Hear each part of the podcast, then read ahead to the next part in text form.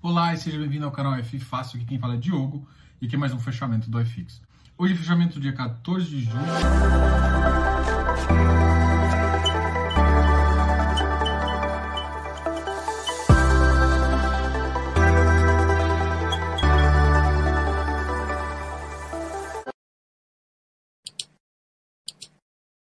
Beleza, vamos começar então pelas notícias. Antes de mais nada, se inscreva aqui no canal, dá um like nesse vídeo e não se esqueça de assistir o vídeo até o final, ok? E sempre deixe comentários. Eu quero ver seus comentários aqui embaixo. Gosto muito disso e faço vídeos para você. Vai ter um link aqui justamente dedicado para você colocar sua sugestão de tema. Mas, de qualquer forma, vai estar o link aqui embaixo. Beleza? Bolsa. 100k, é 100k. Beleza, batemos de novo. Você sabe que vai ficar nessa putaria um tempinho, né? Não sei se, por mais que eu estou animado, eu sempre fico animado com essa filosofia. Quando ele bate 100, mais a gente sabe que a gente não tem um fluxo suficiente para manter o resultado assim. É claro que uh, vai bater, vai, mas eu não acredito que esse fluxo fique realmente estável a 100k. Mas é muito importante ele ele estar tá próximo ali nessa zona de 100k justamente porque anima um pouco os investidores e vai ajudar, porque muita empresa está fazendo follow-on justamente para aumentar capital uh, e passar por essa, por essa crise o mais fácil possível. E se o mercado não estiver animado, o follow-on não dá certo e o que a gente precisa é justamente de um mercado mais forte. Beleza? Então a bolsa hoje teve uma alta de 1,77, uma alta expressiva, chegando a 100.444 pontos. Yes! Vamos, foguete! Tá, chegando de piadinhas agora, o dólar caiu para 0,78, caiu 0,78%, chegando a 5,35. Pô, imagina, 100k de bolsa, dólar a 4,90. Olha só, esse top, viu? Vale hoje subiu 7,03%. O Bradesco, caramba, o Bradesco subiu 6,74%. Ultrapar 6,44%, CSN 4,46%. E a Localiza, a Lisa subiu 4,28. Uau! Semig caiu um pouquinho, saiu, Semig caiu 2,23. Lojas Renner caiu 2,01. Qualicorp caiu 1,98. Embraer 1,84. E VEG 1,73. A VEG é uma que estava bem esticada, tá? Então, acompanhe algumas ações boas. Eu gosto. É, é distribuidora de energia agora está complicado, tá? Mas eu entraria mais em, em de transmissão, tá? A Engie uma boa, uma boa. Eu não estou falando de preço, não, gente. Estou falando de empresa. Então, você primeiro olha a empresa, depois você vai lá e vê se está dando uma boa entrada, tá ok? Mas a Engie é uma boa. Uh, eu gosto da Neva também. Tem, acho que ela está com umas oportunidades interessantes. Não, eu, eu fujo dessas de elétrica, eu fujo de, de do governo, tá? Apesar de se, se você entra nela e privatiza, e, a entrada for muito boa, você ganha um, um beta muito grande aí. Um recado importante para você está tendo a XP Expert. Eu não, não, apesar de já ter sido assessor da XP, eu não tenho vergonha disso, eu tenho muito orgulho, inclusive foi uma excelente experiência para mim. Mas eu não faço chabu para ninguém aqui, não tenho contrato com nenhuma. Hoje eu sou, eu faço um contrato com os clientes. Mas em termos de mercado, a XP Expert é um bom. Eu sempre tento frequentar eventos de investimento mas com o Covid não está dando, né? Mas esse evento da XP é totalmente gratuito e totalmente digital, então você pode assistir da sua casa. Uma das pessoas que vale a pena ver, Ray, Dalio, Ray Dalio, tem muita gente legal. Então vale a pena você assistir um ou acompanhar pelo menos depois, porque é um puta de um evento, é uma coisa muito, muito massa mesmo. Realmente precisa de mais eventos como esse. E não só da XP, de vários outros, né? Do, do mercado de FI, para mim, o melhor evento, inclusive, foi o evento que eu fui o ano passado. Uh, e eu achei muito interessante. Para mim, foi o GR Club. Então, inclusive, o pessoal até do, do Clube BFI ajuda a divulgar. Mas, olha, excelente também, viu? Então, a gente tem que frequentar esse tipo de mercado justamente para entender como que é o mercado imobiliário e ali o FI, que é a ponte entre mercado imobiliário e mercado de capitais. Então agora a gente vai falar dos ativos que tiveram o pior desempenho, depois a gente vai para os ativos que tiveram o melhor desempenho. Vamos começar da treta do dia. RBVA. caiu 3,89% e na verdade a mínima bateu 120. Eu fiz um post, eu fiz um stories hoje, eu quero fazer esse mesmo comentário aqui, porque o YouTube eu acho que ele tem uma visibilidade e o vídeo fica gravado, então eu quero que vocês passem essa mensagem, talvez eu vou gravar essa parte do vídeo pra gente fazer mais coisa. O que que eu quero falar? Gente, o que você tem que preocupar é com o ativo, não com o contrato. Não estou falando de RBVA, então preocupe com ativo. Qual a regra dos três? Ativo, localização e gestor. Esses três. Tá com incerteza em algum, não compra, porque você tá não é você pode vender, mas se você não tiver certeza que está fazendo, você vai fazer cagada, beleza? Primeira regra aí. Então, ah, ativos. Ah, mas eu tô olhando os contratos. É com Petrobras, é com sei Cara, não, não confia, porque esses são tão mais tomos, né? Você vê o caso do Banco do Brasil agora, Petrobras, XPCM e outros casos a mais aí também. Então, essas empresas às vezes decidem por uma gestão, uh, por mudança de, de, de, gestão e simplesmente pagam, mas elas vão pagar a multa, né? Então, não confia simplesmente no contrato. Então, o que você vai fazer? Confia no ativo e o contrato vem de brinde. O que é, para mim, diferente do RBVA? O RBVA, para mim, é um contrato diferente. Por, que, pra, por que, que eu estou falando isso? Porque ele, inicialmente, as, as, quem construiu, quem fez isso foi a, a, São estruturas, normalmente as agências foram ou BTS, né? Foi, construídas. Não sei se essa do Santander tem, mas as agências no geral foram ou BTS, você constrói para o propósito do banco, ou é, sales and leaseback, onde você, o banco te vende e aluga de volta. Eu vou desembolsar a conta que eu estou fazendo para ver se eu vou entrar nesse ativo ou não. É, eu vou te pagar esses 100 mil por mês por 10 anos.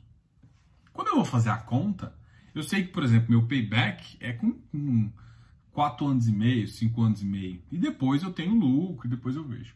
Só que quando eu faço a conta de risco-retorno, porque eu não sei o que vai acontecer no final desse contrato, mas quando eu faço isso, a minha avaliação é: eu preciso desse contrato, eu me ancoro a decisão não só no ativo, é claro, porque você está fazendo uma troca ali. Você não está simplesmente comprando um ativo vago ou construindo um ativo vago para ver se alguém vai fazer.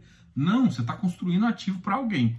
Para mim, é, é, essa consideração é uma opera, como se fosse uma operação estruturada e completa. Quando o, o, o cara que me vendeu começa a questionar o item do contrato como se fosse uma coisa separada, na minha opinião, isso inviabiliza a venda. Mesmo que a venda tenha acontecido seis anos atrás, porque a minha conversa com ele foi que ele ia ficar 10 anos pagando X. Ah, mas o mercado, foda-se, eu faço é como se fosse um contrato pré-fixado. Essa é minha opinião, tá, gente? Então, o que, que eu estou falando? Em, em relação a qualquer, se fosse qualquer outro ativo, eu estaria mais te dando uma bronca do que, que tudo, porque na verdade você errou. Você entrou no ativo confiando nos contratos, você está errado. Você tem que confiar no ativo. E beleza, o contrato vai, o contrato vem. O que interessa é o ativo. O ativo, você não comprou, não foi contrato, gente. Vocês compraram ativo. Nessa estrutura é diferente um BTS. É diferente um sale leaseback. É diferente. Porque na verdade o que você está comprando é toda a estrutura fechada que você está tá basicamente comprando uma estrutura de crédito aqui. Quando o cara quer mudar a regra, quer mudar a taxa durante o meio, mano, não pode acontecer isso. Ah, mas agora o mercado mudou de patamar. Não, você fez uma, você, você fez um, uma, tarefa, uma, uma condição de banco. Agora, isso não tem que partir do fundo, tem que partir do outro cara. O que, que eu quero dizer? Não faz sentido o juiz olhar isso e, e ele tem olhado como se fosse um, um contrato apenas de aluguel normal, atípico. Não faz sentido, porque uma operação foi baseada a venda nesse contrato. É isso que eu estou querendo falar. Então, na minha opinião, isso é muito errado. É muito errado o que o juiz fez, mas é muito errado. Para mim, ele não está entendendo nada. Ele olhou o contrato e falou: ah, beleza, Covid. Não é assim que funciona, porque se fosse todo outro caso, qualquer outro caso, agora quando é BTS e Series Back, o cara topou isso, independente do que está fazendo. Então ele tem que ter, ele tem que ter uma, uma certa segurança para fazer. Porque se, Se mudar essa condição, muda a, a, a vontade, o apetite do investidor. Se desfazer esse contrato, eu quero desfazer o meu contrato de venda. É essa a consideração. Eu não tô, eu tô vendo as legalidades disso, eu tô vendo os impactos, o que, que você pode fazer. Mas, na minha cabeça, eu, eu vejo assim, o fundo ele tem que defender, ele está defendendo o contrato, foi isso que ele está fazendo. Mas, para mim, se eu fosse investidor desse fundo, eu não sou. Eu não gosto até de agência, mas independente disso, eu estou vendo isso no GGRC também. Que uh, um dos inquilinos tinha uma estrutura sales and leaseback lá e começou a reclamar do valor. Eu não acho isso correto. Eu acho isso muito errado. Eu acho assim, o cara saiu, entrou um outro cliente, entrou um cliente mais alto, ele querer discutir, gente, é normal entre um inquilino. Mas uma vez que você está vendendo para alguém, é, ou você está é, fazendo, construindo para alguém, cara, o contrato ele não é isolado dessa operação de venda. Entendeu? Então, quando é essa operação, quando você realmente se desfaz de um atrelado a um contrato, cara, isso é uma operação de crédito. Ele tem que carregar até o final, senão ele tem que pagar o prêmio. Não tem, não tem o que fazer. Provavelmente o contrato tem uma multa, tem que pagar uma multa se ele quiser sair. Só que a multa provavelmente é do contrato final e ele não quer fazer isso. Entendeu? É, o que eu tô falando é o seguinte, isso eu tô falando dos casos genéricos também, tá? Então, essa é minha opinião, tá? Eu, eu fico muito, muito estressado com isso, porque isso uh, não faz sentido para mim o cara olhar contrato por contrato, e é o que ele está fazendo. Ou os advogados da RB tá fazendo besteira, mas eu não sei. Eu, eu, eu, tenho analisado o processo, a gente vai, eu vou trazer advogados aqui para te mostrar isso, para analisar para você de forma melhor, mas é, essa é a minha opinião, tá? Não é mimimi, não é nada. Eu tô falando que assim é o, é o segundo. O RBVA não foi o primeiro, é o segundo o GGRC soltou um comunicado também em relação a isso. E o que não me irrita não é o. Se fosse, por exemplo, um outro fundo que não tem essa estrutura, que ele, por exemplo, ele alugou depois, né? Ele alugou depois para o cara. Se o cara saiu porque tá achando caro, ok, normal, segue o jogo. Paga a multa, não paga a multa e, e, e segue o jogo. Agora, quando você comprou do cara com a promessa desse comprador ficar X ano pagando X com correção de GPM ou IPCA, cara, ele, essa é. O contrato todo é baseado nisso. E aí simplesmente ele manda assim: não, beleza, agora vamos só. Agora vamos só olhar esse, esse contrato aqui. Esquece a operação que eu fiz. Mano, não tem isso. Tá? Então é isso que eu tô querendo te falar. Então, assim, é, olhar agora o contrato. Mas a gente tem que fazer várias outras análises aí e tudo mais. No curto prazo, esse fundo vai ser afetado. Era uma exposição muito alta do RBVA em agências do Santander. O que vai fazer um, um efeito muito perigoso. Só que assim, isso está em primeira instância, então tem discutido. Se você vê o caso, por exemplo, do, do outro FI, do hospital, é, acho que, se não me engano, está há três anos essa, esse jogo. Só que, por exemplo, o fundo já conseguiu injuir, o, o o hospital já conseguiu juízo para pagar menos, aí você fica pagando em juízo. E pagar em juízo é uma bosta para você, porque você não recebe. Então, gente, vocês têm é complicado. Mas gera oportunidade se você acreditar no ativo. Então aí você começa a olhar para o ativo. É, se fosse outro caso, eu falaria, gente, preocupa não. Foca no ativo, uma hora vai melhorar. Agora, o que eu fico puto nesse caso é justamente por ser essa contrato. E eu tô vendo não só esse não só nisso. E eu, eu acho que os juízes estão olhando, sim, estão sendo muito cegos por analisar o contrato atípico pelo contrato. Porque na verdade é uma operação complexa. É o contrato versus a venda. Porque se ele me questionar aqui, eu quero questionar a venda. Eu quero devolver o ativo para ele. Não sei se faz sentido para o fundo, não fez sentido para você, mas é uma, é uma sementinha de dúvida que eu quero colocar na sua cabeça. Bom, essa aqui foi a informação da RBVA, já para VG aqui, já falei o que eu falei. E eu vou deixar isso aqui mais ou menos como opinião. HGLG também caiu 169, 155 é o, a emissão, vai seguir aqui caindo, né? BRCR 90, uma queda de 1,31. VISC caiu para 105, 1,13. VILG caiu para 120, 1,12.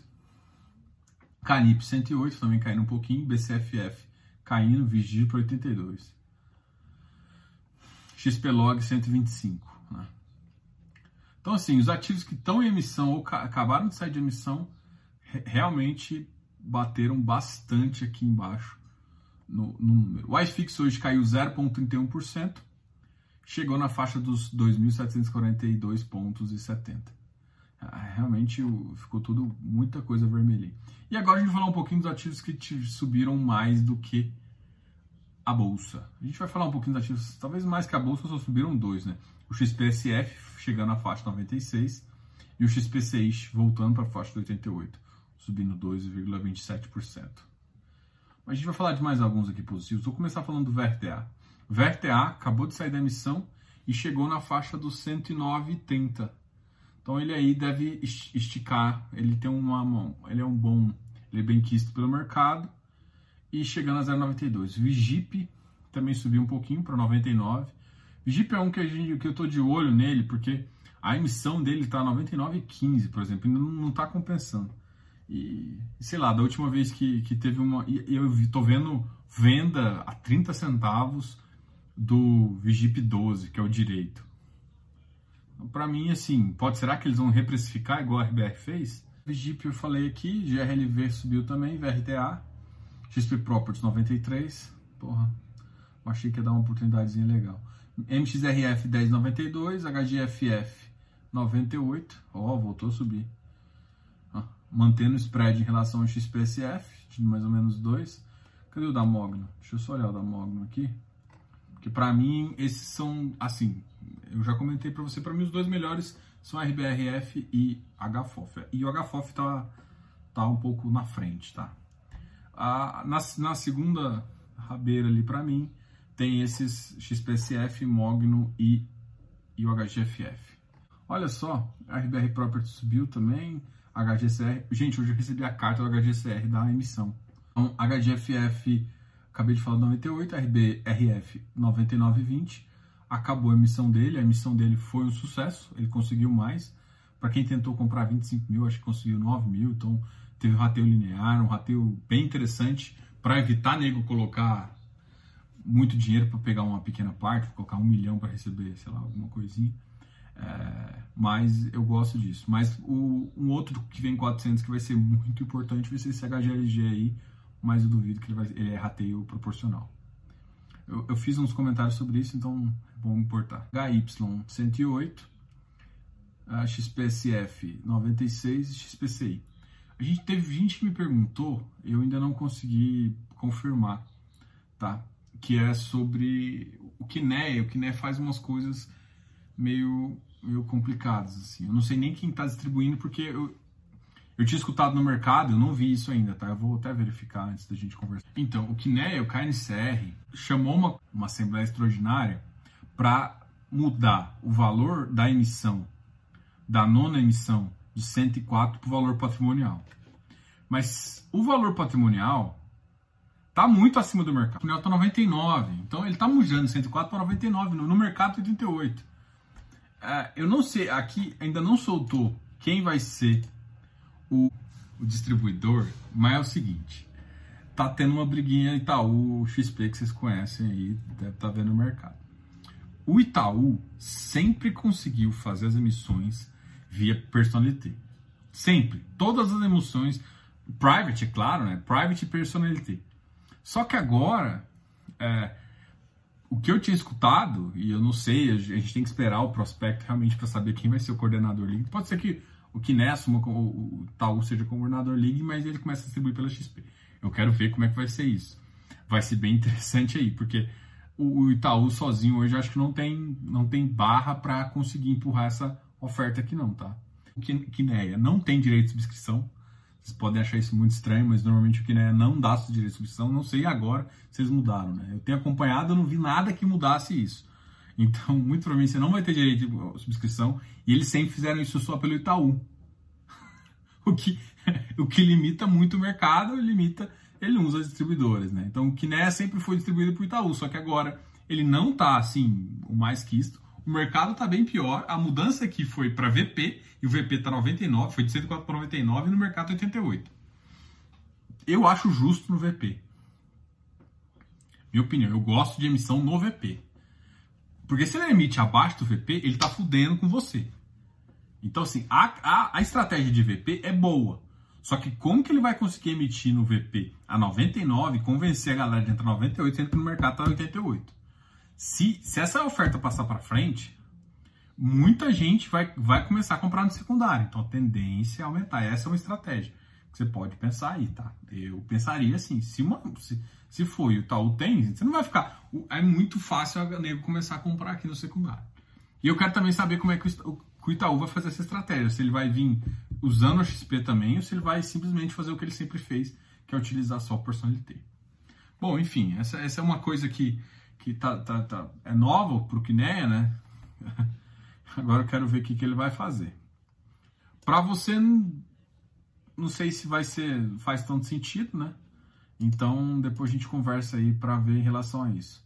Eu falei disso, o que me chamou aqui foi o KNHY. Já falei de quase todos os ativos, terminando com o XPSF e com o XPCI. E esse foi o recado de hoje. Só lembrando vocês que se inscrevam aqui no canal, dá um like nesse vídeo. E aqui eu fiz um overview de quase tudo. Grande abraço, Diogo, canal F Fácil.